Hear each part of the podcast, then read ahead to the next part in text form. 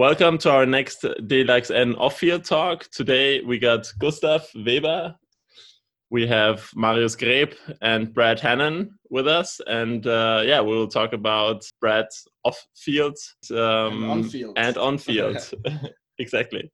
Brad, um, thanks for being here. How did you start lacrosse? Like, how did you get in touch with the sport uh, first? So, uh, my dad uh, is from Maryland um, he he was born and raised uh, just outside of uh, Washington D.C. and uh, Maryland is a big hotbed for lacrosse. Uh, always has been, even uh, even back then. Um, and so he uh, he learned to play growing up. he didn't actually participate in in organized lacrosse. He was more of a hockey player, um, American ice hockey. we don't really have field hockey um, on the men's side in America. Um, but um, when I was younger, uh, I had he gave me a, a, lacrosse stick, and so I, I learned to play catch. You know, when I was young, and uh, and we enjoyed playing catch. Uh, but it was uh, grade six uh, is when I started playing organized lacrosse. Uh, I lived in St. Louis, Missouri, and there was a very small club team that was um, not dissimilar to the to the German system, clubs are, are kind of a um, less organized in America, but they they have popped up and, and it's changed a lot uh, since I was a kid. But I played for a club team when I was in sixth grade, and then uh, actually the high school uh, in my area had a uh, lacrosse team, but because of the way that the sport was organized at the time, um, it wasn't restricted to just high school. It was a club, very similar to SC 1880. Um, and because there were no restrictions, it was basically, hey, if you can play, you can play. Uh, and so I was like in seventh grade playing against high school kids, um, which meant, you know, I was getting the crap beat out of me. Uh, but you know, luckily my stick skills, because I had started at a young age, kind of enabled me to play.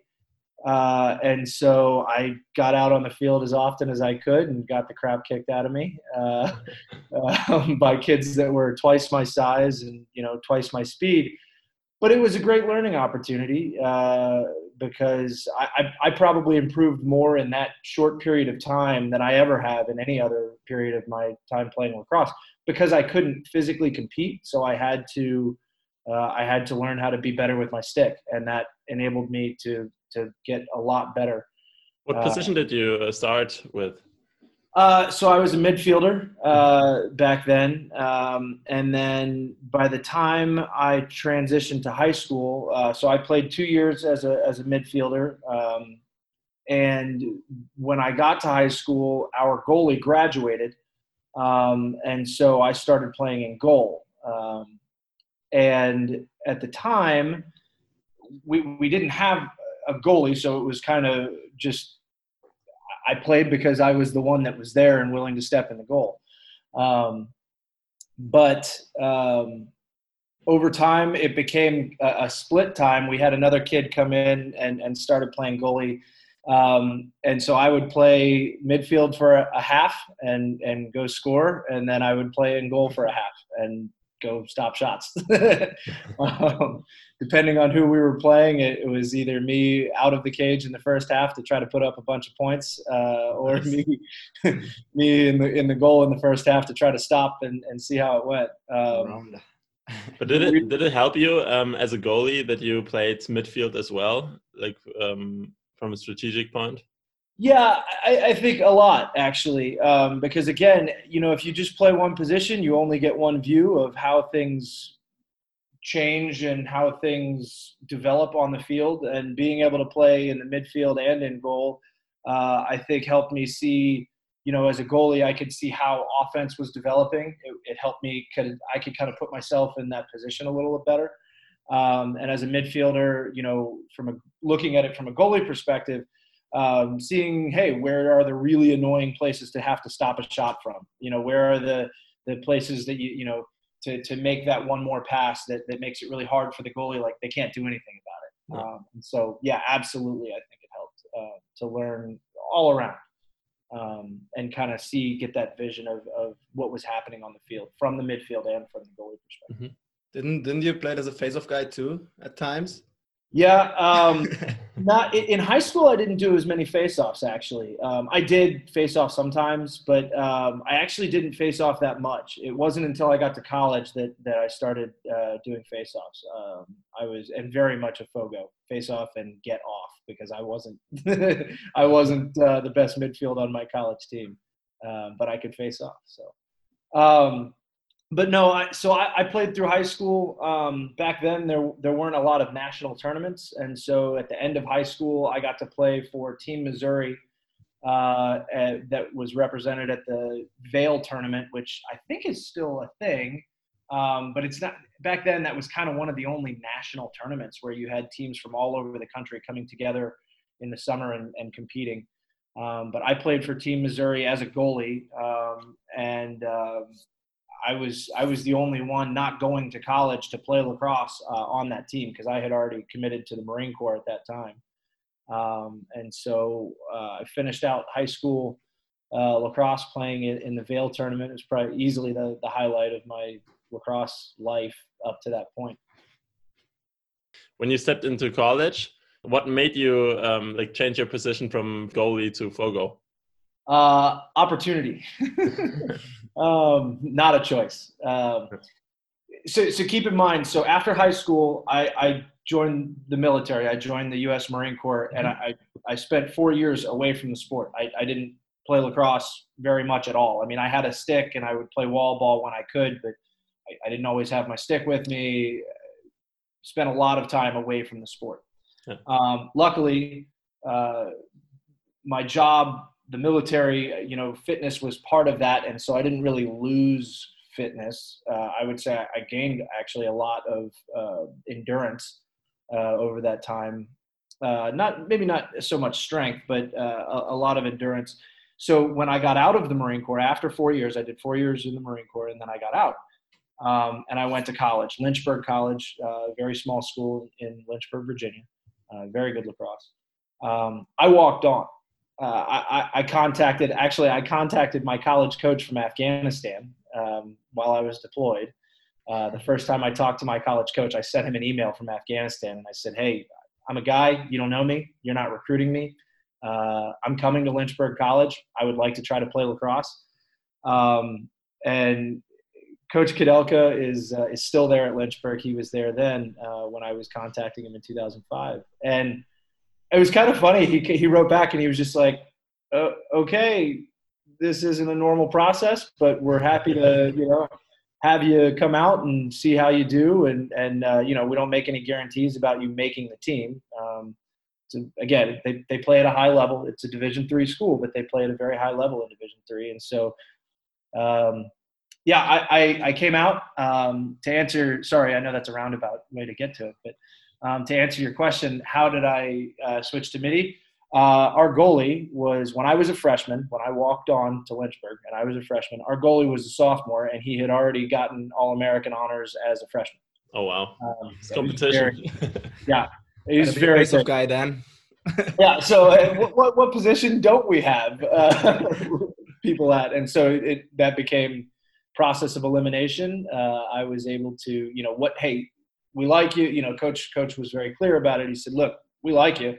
Uh, you know, and, and so I did make the team as a goalie, but I, I wasn't ever going to see the field. You know, so practice was all I was ever going to do um, at that position. So they tried me out uh, at at uh, face off, and I did pretty well. Um, we had a, a, a depth of, of uh, face off guys, and actually that the the face off guy my freshman year uh, was graduating. Our starting faceoff guy was graduating, and so he was a senior when I was a freshman. So I knew that, yeah, sure, freshman year I probably won't see a lot of field time. Uh, I was really getting back into the sport. I mean, again, keep in mind I had been away from it for four years. Yeah.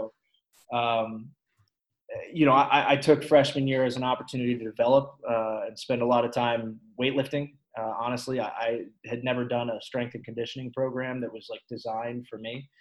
Um, and so uh, freshman year I spent a lot of time uh, learning, and then sophomore year uh, I actually did get a little bit of playing time uh, as a as a faceoff guy. Uh, what is it? Is it D two, D three, D one? Lynchburg. D three. Uh, Lynchburg is is D three. Um, we made the national tournament. It's a pool of 32 teams. Uh, we did make the national tournament my freshman and sophomore year, uh, but we lost early on in the in the selection round. So it, I, I, only say that to say you know where it kind of falls, uh, you know, in the scope of things. Uh, you know, D three. Yes, it's D three, but it is a, a higher level at, uh, within D three. you know, we scrimmaged. UVA and UNC um, preseason every year, and it wasn't like a blowout or anything like that. So competing at a, at a pretty high level within D three. Would you would you say that um, your four years, um, um, like not um, been able to play, um, have helped you as well? Like from a I don't know, like a discipline point of view, or um, um, yeah, I don't know because there was already some time like off field um, that you experienced that other people's probably did not, and um, did this kind of affect you as a person and also maybe your game?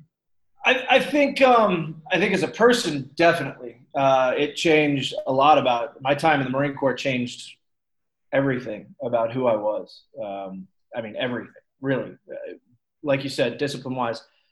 Excuse me um, discipline wise, absolutely. Uh, understanding kind of um, who I was and and and how far I could push myself physically and and mentally, um, and growing as you know, kind of I mean, really becoming an adult. Uh, you know, and that's what's interesting is you know, I was when I was in my usual college time, which is in, in the US, it's 18 to, to 22 years old. Um, when I was in that usual college age, I was in the US military. Um, and so, where a lot of guys are from 18 to 22 learning who they are as an adult in college, I was learning who I was as an adult in the military. And then I went to college. Um, I I would say I probably lost a little bit of time when I first got to college because I spent a lot of time trying to catch up on being 18 to 22 and partying and, um, you know, and acting like a college kid. Uh, but the, I got over that uh, by the end of my freshman year. I mean, I did. I, I spent a lot of time, as much time as I could, drinking and partying and, you know, having fun uh, and maybe not concentrating on lacrosse as hard uh, my freshman year. By sophomore year, I had I had kind of realized like, no, I, I really want to do this, and um, yeah, academics were always first. Academics were always my number one. I knew I was in college to get a degree, um, but behind that, freshman year was probably partying, and then lacrosse, and then. Um, and then by sophomore year, I, I kind of realized like, no, I want to, I want to reprioritize this. Um, and and more than anything, actually, uh, that was lifting my sophomore year. I got huge, uh, like not healthy, big, not fat, like strong. um, I, I lifted six days a week. You know, I was in the gym all the time. Um, I gained, and I, I, don't know what it is in kilo. Forgive me, I have to do it in pounds. Um, I went from 178 pounds going into my freshman year uh, to two years later at the end of my sophomore year, I was 250 pounds. Um, so, uh, I mean, like no neck. I, you know, mm, like I just, I couldn't run. It was, it was bad. I mean, I like I gained a lot of weight. Um, and, and sure, a lot of it was muscle, but you, you lose. It changed it changed completely how I could play. It changed how I could run. It changed everything. Um, and actually, I, I, ended up getting cut um, from my college varsity team. Now, luckily, we have a club team at Lynchburg also, and so I finished uh, at Lynchburg playing club ball, um, not playing for the the NCAA team. Um, uh, because I got cut because I couldn't run and, and I wasn't part of coach's recruiting classes, and I he he had continued to recruit, and I wasn't competing at the level that he wanted uh, to see me compete at, and so I did. I got cut, um, which again was another point of growth. I had never been Yeah. cut or turned away from anything in my life, um, and I got cut, uh, and I had to figure out how that fit into my life. There was a time where, you know, I wasn't really happy about it, um, but I understood, and, and I'll tell you this: it ended up being one of the best things that could have happened. Um, I I loved playing club lacrosse. I flourished. I dropped a- a ton of weight over the course of two years, and it took uh, becoming a midfielder again. Uh, you know, really not not a face-off guy, a mid like I was playing in the midfield, um, starting, running, playing two-way middie. You know, playing offense and defense. Um, and that was really good for me uh, endurance wise i dropped back down to about 205 to 200 to 205 pounds which is really what i still to this day would say is uh, about my optimum weight for, for lacrosse is being able to be big enough to throw weight around and strong enough to, to really kind of play the weight room game if i need to uh, you know on the field um, but still still light enough to be able to run and, and have that endurance and go and go and go and go and go for a full game um, so I, by the end of my senior year, I was back down in weight, um, but I was playing easily the best lacrosse of my life Yeah. uh, at that point in time. Um, you said academics um, always came first. Uh, what did you study? So I was uh, I was a, a, an education major when I first started, uh, and then I realized as much as I love teaching, uh, I didn't think there was a whole lot of future in me teaching in the U.S. There's a whole lot of post collegiate certification and all kinds of stuff. And as much as I love teaching and I love interacting with kids and helping to kind of form who they are as humans and, and to, to try to influence somebody to be, you know, a, a kid to be a good person, um, I just felt like it wasn't the direction that called me. Um, and so uh, I ended up changing to history. Uh, I became a history major, and I'll be honest that in large part was due to the fact that I could get a degree. I didn't have to do math, and I was already pretty decent at understanding how humans fit into the picture together. And so uh, that was making an argument, reading, you know, a, a, historian's opinion on a certain period of history, and then forming an opinion and making an argument in a paper form generally was how I got that degree. That was easy for me. Uh, so uh, I liked arguing, and and uh, that was easy. So yeah, I, I, was a history major with a political science minor. Um, I Mhm. had enough college credits in political science to be able to get a minor. Um, so I, yeah. But now you're not in the in the field of history, right? Or uh, polit- political science. Uh, so how did that go? Uh, so I, after graduating college, uh, I spent two years uh, coaching, well, a year and a half, uh, coaching high school lacrosse uh, in the Greensboro, North Carolina area. Uh, I left college in Lynchburg, Virginia, and I moved to Greensboro, North Carolina. My parents lived there, um, and uh, and I coached for a local club team as well as a, a high school team there. Um, and uh, one of the players' parents actually was the one who was like, I was at the end of the first year, and, and he was like, Look, man, we, we love you as a coach. We, we love having you as a coach. He's like, But do you see yourself as a high school lacrosse coach? Like, is that how your kind of life is going to, you know, peak? And I said, and, and it was weird because I, I, like, soon as he said it, I had a kind of a, oh, I get it. No, that's not where I see my being a high school lacrosse coach is not the pinnacle of my life. Um, as much as I love it and I love coaching lacrosse and being around the game, um, uh, it's probably not the, the end all for my life. Uh, and in looking at my options with my super applicable uh, history degree, um, I, uh, I, I went to the recruiting station. Um, and I talked to the Marine Corps first. That's who I had, you know, I'd been in the Marine Corps, um, and I talked to the Marine Corps first. Uh, but their opportunities, I had been an engineer in the Marine Corps, um, and their opportunities to continue to be an engineer were not guaranteed. And so I went to the Army office and I said, you know, what are, what are, what's the situation with if I want to be a, an engineer, can I be an engineer in the Army? And they said, well we can't guarantee anything, but you do get to choose. as opposed to the Marine Corps that said, we won't guarantee anything and you don't get to choose. Hey, the Army said, you can choose. I was in. Uh, and so uh, three months later, I was in the Army. I joined the Army, and uh, three months later, I went through uh, officer candidate school. Uh, and I had I had joined the Army, and I was an engineer. I did I placed high enough that it's a order of merit list that makes you select.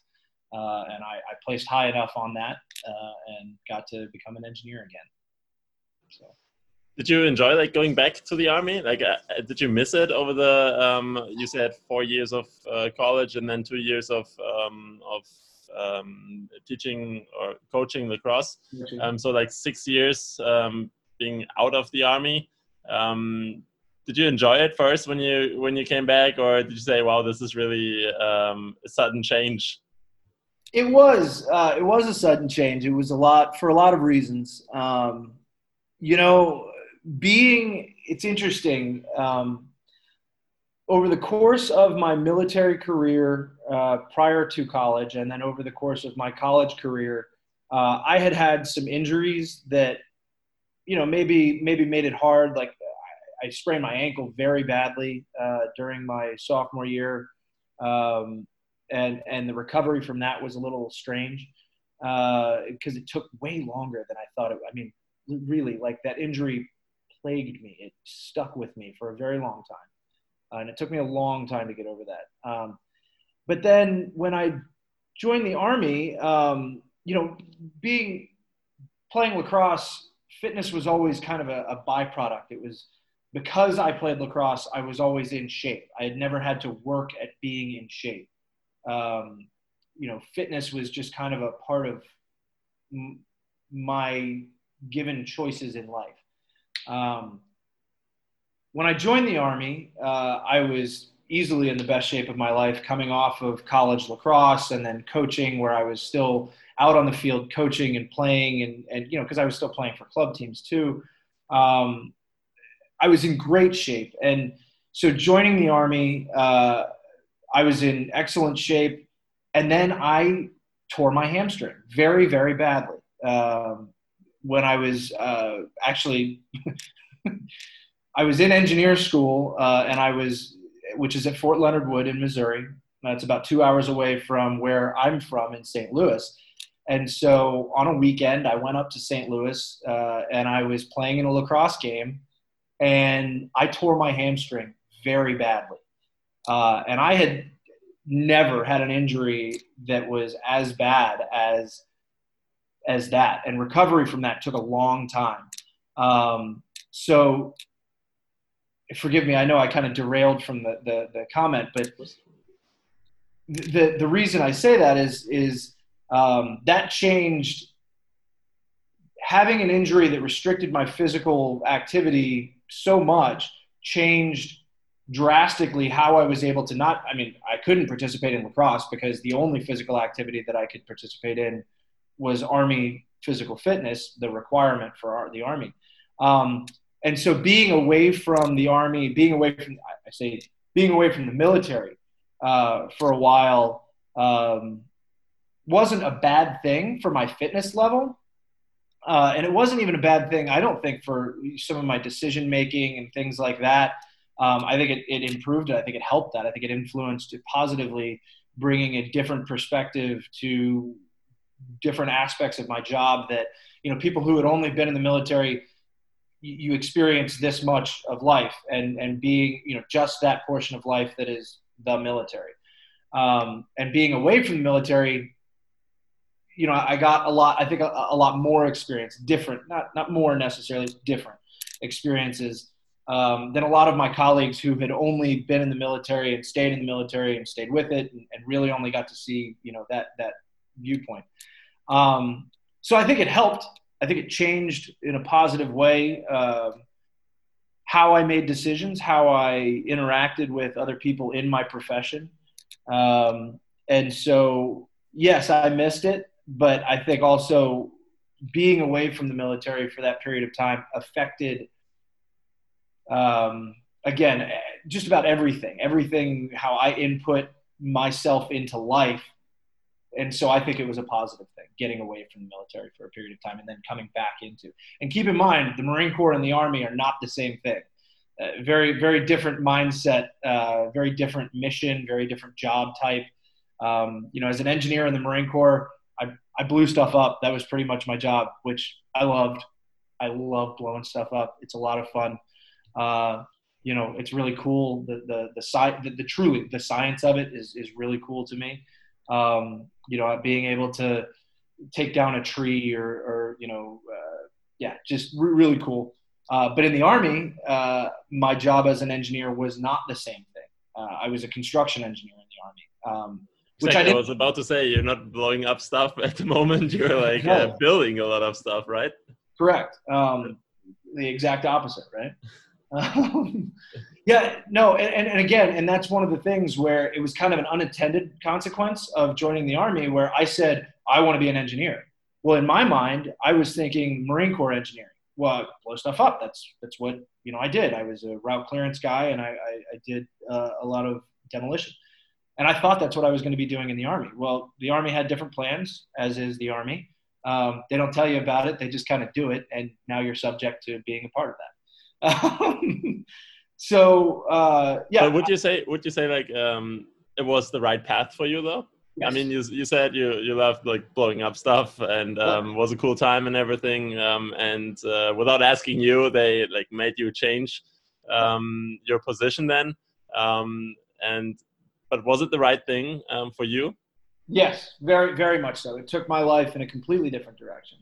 Uh, it it gave me access to opportunities that there's no question I would never have had uh, if I had not uh, had that put on me. Uh, I would not have actively chosen to go into a construction field because I I built things, you know. I, I but to the extent that like I don't know, you go out on a weekend and you help a friend, you know, build a deck or you know something like that. Like that's those are the types of I, I didn't have any uh, you know construction background. Um, and so when when the army said, "Hey, you're going to a construction engineer unit," uh, I, I, was kind of like, well, "Why? Why would you do that?" But okay, I mean, it's not like I got a choice, so okay. Um, but but then they put me in that construction engineer unit, and and what they did, and to the army's very very good credit, um, was they they train you. They teach you how to do what it is that they're asking you to do, and and in in order to do that, they put me with the U.S. Army Corps of Engineers. Um, it's a mostly civilian organization, but their job is to build all of the things that the U.S. military needs, uh, specifically the Army. You know, if we need a new building on, at the time I was stationed in Savannah, Georgia at Fort Stewart. Um, and if the, you know, if, if the Army needs a company office facility or a vehicle maintenance facility or something like that, um, it's the Corps of Engineers that builds those things.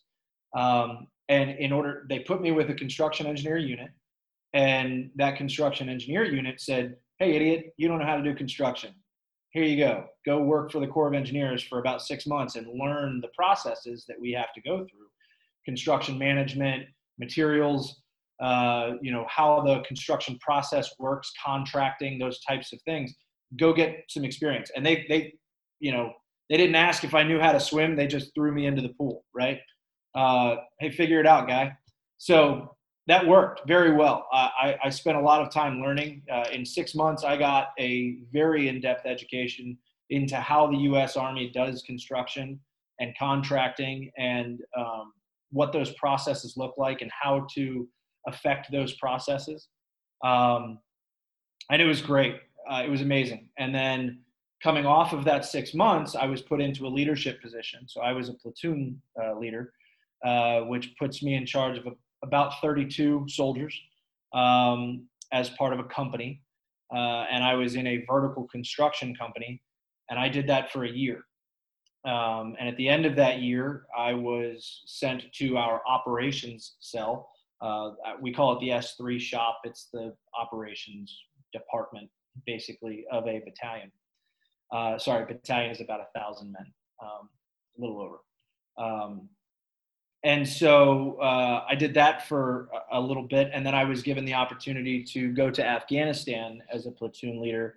Um, and uh, and I was put in charge of another platoon uh, to go to Afghanistan in 2013. How did it feel like going back? I mean, you've you've spent time already in Afghanistan, and you probably knew what's going on there.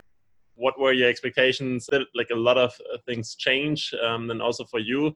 And um, like based on your experience from the past, uh, what were your thoughts on that? Um, yeah, so I was when I was in the Marine Corps. I had uh, I was in Iraq uh, in 2003, uh, and then I was in Afghanistan in 2004. Um, and uh, so then when I was in Afghanistan again, and we got there in January of 2013. Um, it was interesting. You you bring up a, an excellent point. What changed uh, in terms of the U.S. mission? Didn't feel like a lot had changed. Uh, and I, am not going to make political commentary on on what that means and all of that stuff, but um, you know what our mission was hadn't changed a lot. Um, you know, stabilizing, providing a stable. Um, trying to think of the best way to say this. Providing a uh, safe and stable means of conducting governance of their own country and supporting the um, GIROA is what we call it, the government of the Islamic Republic of Afghanistan, G-I-R-O-A. Um, supporting GIROA was our our mission. You know, we staying you know staying safe uh, and supporting GIROA was was the mission and that hadn't changed really between 2004 and when I came back in 2013. Not a lot had changed. It's interesting. I when I was uh, when I was in the Marine Corps in 2004, we were in eastern uh, Afghanistan uh, in Khost province.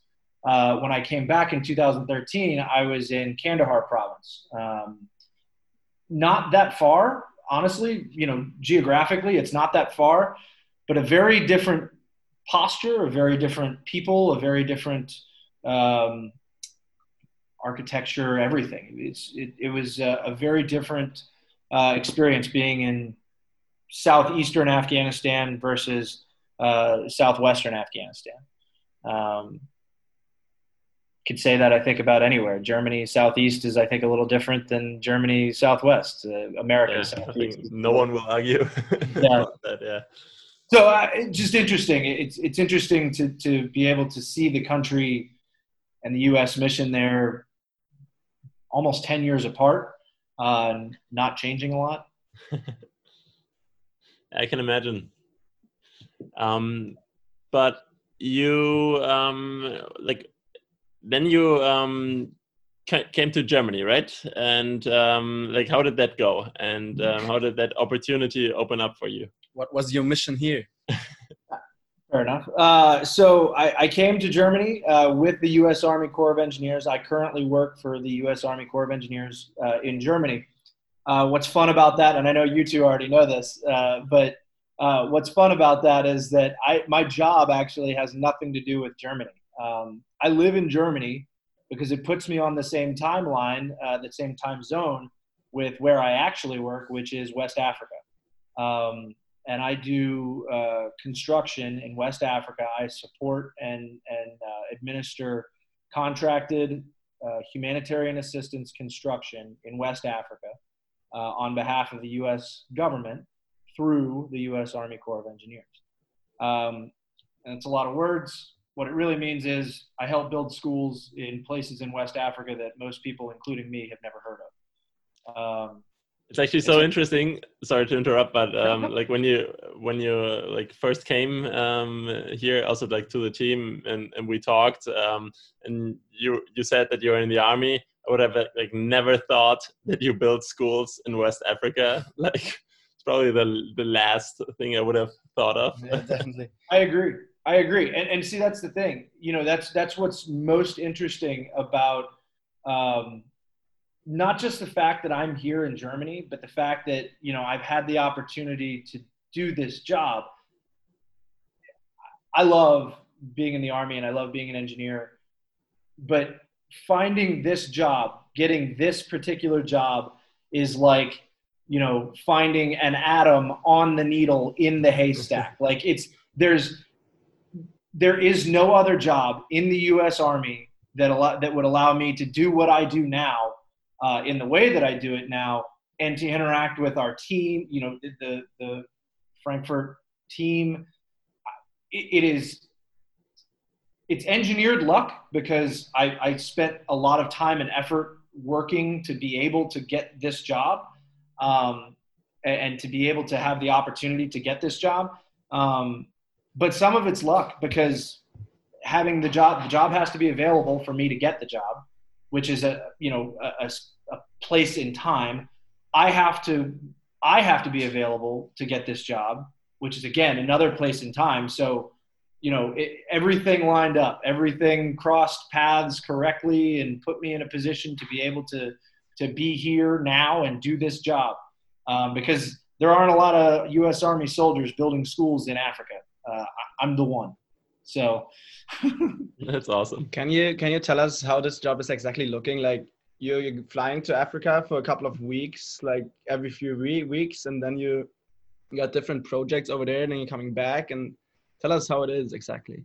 So, um, so I I am a con- effectively I am a contract administrator. Um, we we the U.S. government pay contractors to you know swing a hammer and and pour concrete and put these schools on the ground.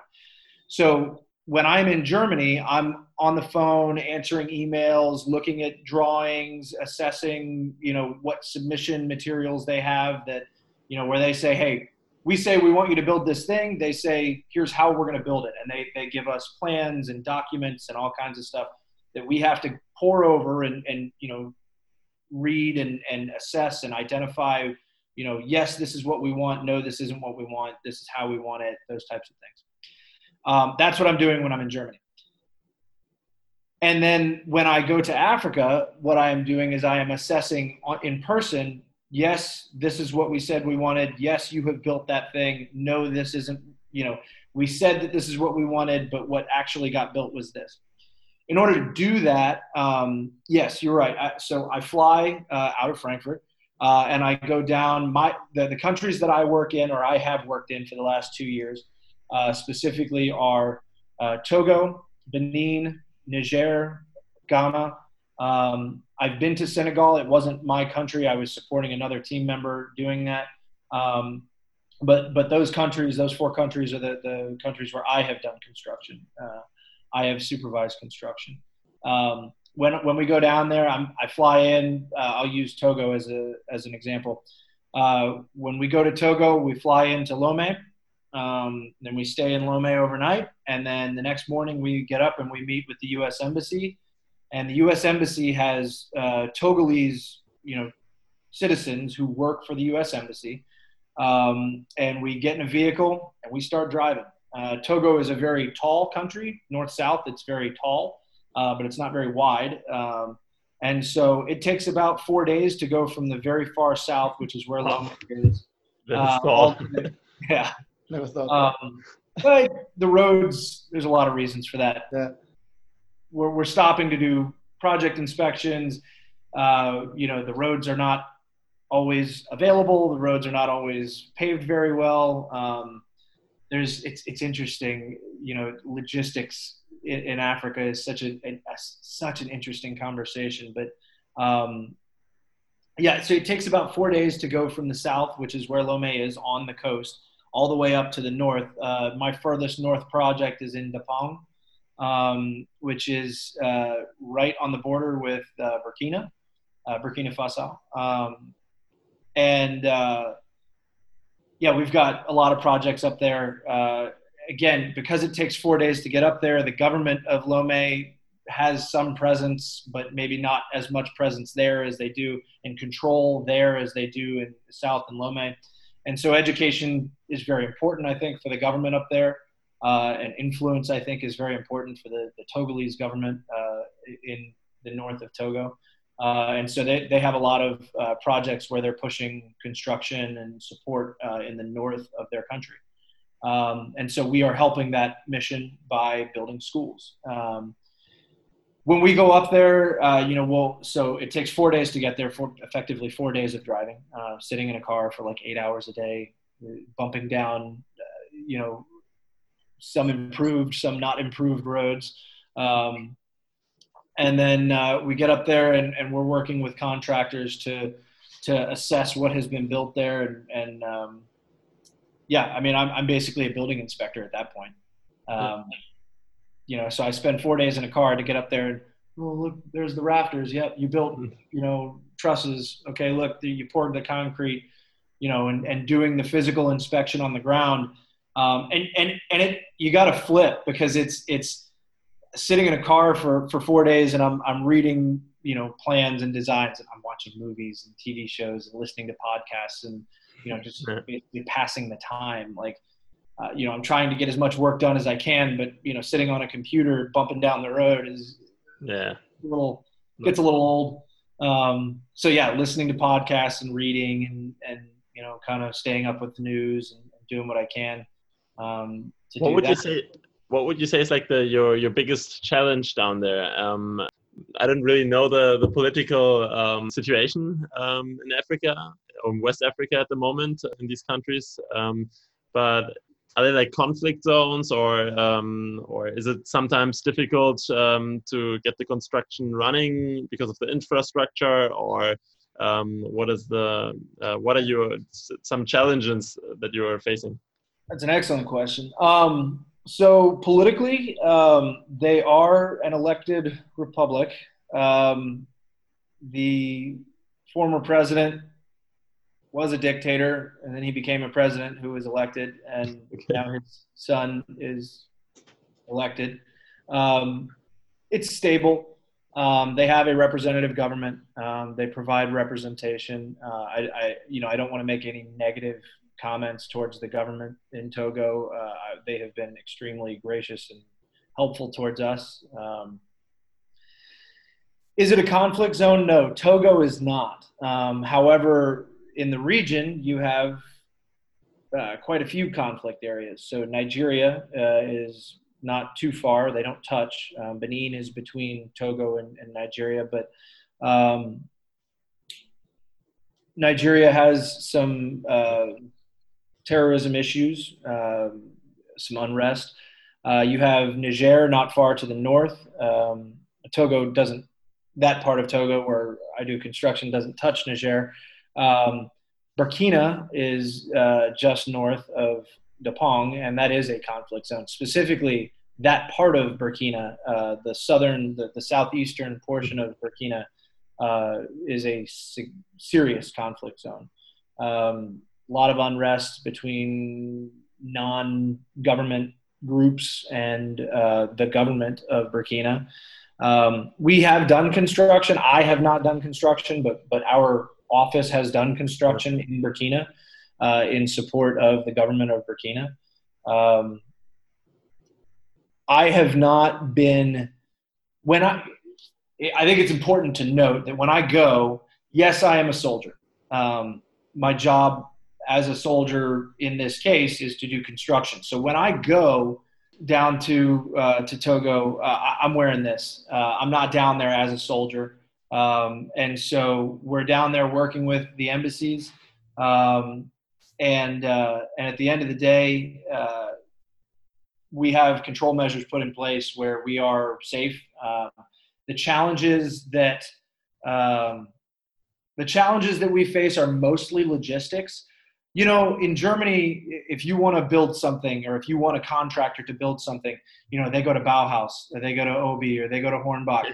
It's it's standard. Hey this screw holds this much weight. Uh, this piece of wood is rated for this type of stress. Uh, this uh, strapping material is specifically built We're really good at this. yes. No. Very much so. International building standards a lot of them are established due to german you know the very specific science and engineering that goes into construction materials it's excellent standardizing those types of things i can't even begin to explain you know how much that touches how much that means for a construction side to be able to say hey this if i give you this product it has been certified and it it will withstand these types of forces. That's really, really specific, but it's really, really important when it comes to construction. Getting standardized material in remote parts of Africa is pretty much our biggest challenge, which is why we pay contractors to do that, and we don't try to do that as the U.S. government. Yeah. Um, it is their responsibility. You know, we have firms that do construction uh, all over uh, Africa, and again, I, I, focus on West Africa, but I have colleagues uh, who who do construction in South Africa, Lesotho, Kenya, Chad, you know, all over, everywhere. Um, Sao Tome and Principe, the islands, uh, you know, in the the, the uh, just off of the the north south turn. Um, it's amazing the the places that we do construction, that we facilitate construction. Um, these contractors are doing the construction; we're facilitating it. But um, you know, it's amazing the effort that goes into the challenge that we face. The biggest challenge that we face is is logistics. The, the is um, finding standardized material and getting standardized equipment and standardized labor, uh, paying you know paying that labor appropriately because that's part of what we're trying to make sure that we're doing is you know when we're when we're um, paying to have some contracted um, school or building or whatever put on the ground you know we're trying to make sure that some of that money goes back to the community too and that it's not just uh, you know this contractor who's sitting you know who's administrating the contract from america or from turkey or from uh, uh, you know senegal. There's a bunch of senegalese contractors that, that do contracted work in other places in africa. Um, you know we, we want that money to also some of that money that we're paying to do the construction to end up in that community. And so we're trying to get you know those communities and the, those companies to to push that standardized material, uh, you know, standard into those parts of Africa. That's how you, you know, it's not just the education. It's not just the, the, the education that comes out of the school that we're trying to build. It's the money that goes into the community. It's the standards of construction practices that go into the community, you know, because we're forcing safety standards, things like, you know, wearing steel-toed boots, uh, and wearing a hard hat and wearing reflective materials so you don't get hurt on the job site and safe construction so you, practices so you really start from scratch there. Yeah. Oh yeah, yeah. I mean, because exactly, if you if and there there are places uh, that, that that I've seen, uh, and I'll use Niger as an example. Agadez, Niger is a place that we've done construction, and we're doing construction now. And um, you know, the safety standards. There there will be two construction sites. You'll have our construction site here, and you'll have another construction site here. And all of the folks on our construction site are wearing reflective vests and hard hats and steel-toed boots. And you know they have these safety standards that we enforce that we say you have to have these safety standards. Um, you know and then you'll have the construction site right next door and hey they're in bare feet. Uh, you know whatever materials they're using aren't the same standard. It's just one of those things where we're trying to to affect more than just building a school and, and providing that education.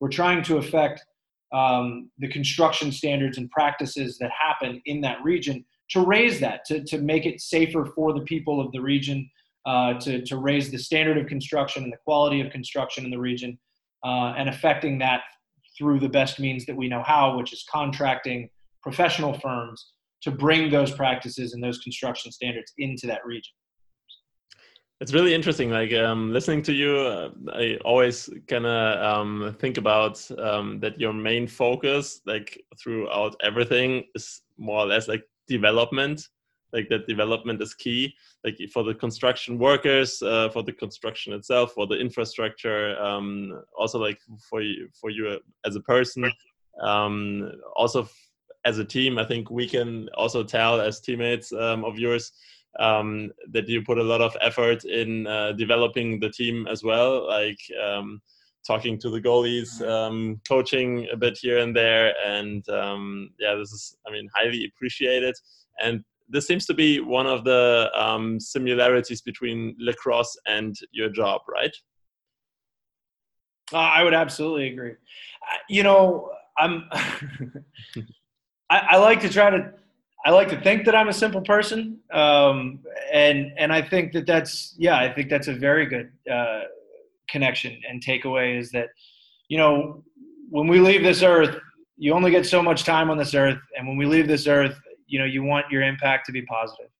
I want to have impacted other people, and you don't you don't impact positive. You don't you don't provide a positive impact to people by holding on to uh, you know things that you've learned and experiences that you've had and things that you've gained in interacting with other humans. Uh, again, simple principle, but in practice, it, I think it takes a lot of work and, and to continue to push yourself for improvement and provide lessons learned to other people. Uh, and, you know, lacrosse is, yes, I agree, just another means, another outlet to be able to provide. Hey, I, I love, I love playing with Frankfurt. I, I haven't been able to play competitive lacrosse in years. Um, you know, since college. I graduated college in 2009, uh, and I haven't played competitive lacrosse until 2018 again. Yeah. Um, and so, you know, being able to come out and and help explain what I know about the game of lacrosse and help kind of coach and you know Maya's the coach, but and you guys as as captains have you know affected coaching, but again, it's it's one of those things. You always bring a different perspective, and and my perspective, uh, I hope, has positively impacted the way that we play defense, and and maybe you know assisted with, you know, some of how we how the offense attacks that defense, and you know, growing the game and just and being able to to give back to the game and, and gr- growing the game into not just Germany but the world. You know, it's something that has provided me the opportunity to go to college and, and experience life in different ways. And I, I hope to provide that back to, um, you know, to not just our team, but, you know, I've learned, I've learned more German language playing, playing lacrosse with you guys. And, and I don't want to act like I'm fluent cause I'm super not, but, but I understand more because I'm around you guys and, and, and I appreciate that you guys don't always switch to English. I, I like that I, because it, it pushes me to understand the German it's it's one of the challenges that we've had, right? It, you know, I do construction in West Africa. I don't speak French, so I, I, have to learn. You know, French is generally one of the most spoken languages in in that region. So I have to learn by being around it, and it's good. It's good for me to learn French. Uh, why why is that a bad thing? You know, learning a new language. Um, and uh, and so same thing with with German. Yeah, I live in Germany, but where I work half the time doesn't speak German, and so it's a challenge right? Uh, and everything that I do at work is in English. And so to get away from that and come to the, you know, and, and play lacrosse and be part of the team uh, and try to learn German as much as I can, you know, I appreciate that you guys don't always switch to English. I, I do, I really do. You know, it pushes me to, to, you know, to understand it, to get an ear for it and to understand a little bit better, not just how I can speak it, but, but how it sounds and, you know, Goose the other day, we're in practice the other day, and Goose comes around the goal and he's he's chirping at me in German, and I didn't, I don't remember what you said, and I'm I'm actually I'm going to ask you right now, what did you say? I don't know. Yeah. chirping just, so many just times. Chirping. yeah, and that's hey, but again, but that's important, probably. no, it wasn't. I'm, but again, it's one of those things. I, I appreciate that. I appreciate that about um, being part of the team. And, and I hope that, I, hey, if, if that, if my English and me speaking only in English, because I'm very bad at my German and I do what I can, I do numbers, I do all my numbers in German now. Nice. I do that. Um, but uh, directions and, and complicated, you know, go here, move here. Yeah, I, I still do that in English. Uh, but, but, you know, I, hey, I don't know if that helps, you know, somebody on the team with their English sure you know i hope that, that helps a little bit you know not just for lacrosse it's it's all of those things. Leave a positive impact I, you know i try to stay positive that, that that's the ultimate goal is to give back you know I've, I've had a lot given to me over over my life and, and i've had a lot of opportunity over my life to to um, to grow as a person as a human. Um, and i hope that that is something that i can always say is that whatever i'm doing no matter what i'm doing whatever i'm doing I want it to, to leave a positive impact on another person. Be positive. You know, be a positive force in somebody else's life. That, that would be actually a really nice like uh, uh, final statement. Um, but I still got a question left. Yeah, yeah, um, yeah. um, when you when you uh, joined the um, lacrosse team here in Frankfurt, um, what were your expectations about like German lacrosse? Because I think um, prior to that, you probably um, I don't know, like didn't really know anything about German lacrosse. Uh, like, yeah, like what what's the level? Like, what did you expect? Um, so I knew that coming. Okay, so coming in when when we moved here, um, I knew that playing lacrosse would probably be an opportunity. That I, I knew that there was lacrosse in Germany, and here's how I knew it. My wife uh, played women's lacrosse and then coached women's lacrosse.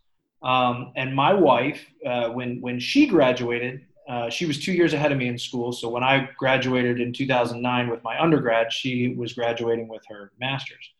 Um, and she went on to coach at Wittenberg University and then Savannah College of Art and Design at the college level. She was a college coach.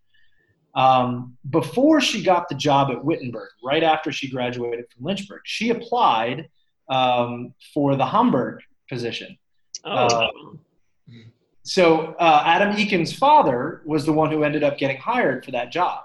That year, that job, that application, that same job application that my wife put her, uh, you know, resume in for was Adam Eakin's dad. Is that that's the one that he got hired on? That's how I knew that there was German lacrosse. That's it. That's my only, you know, exposure to German lacrosse prior to moving here.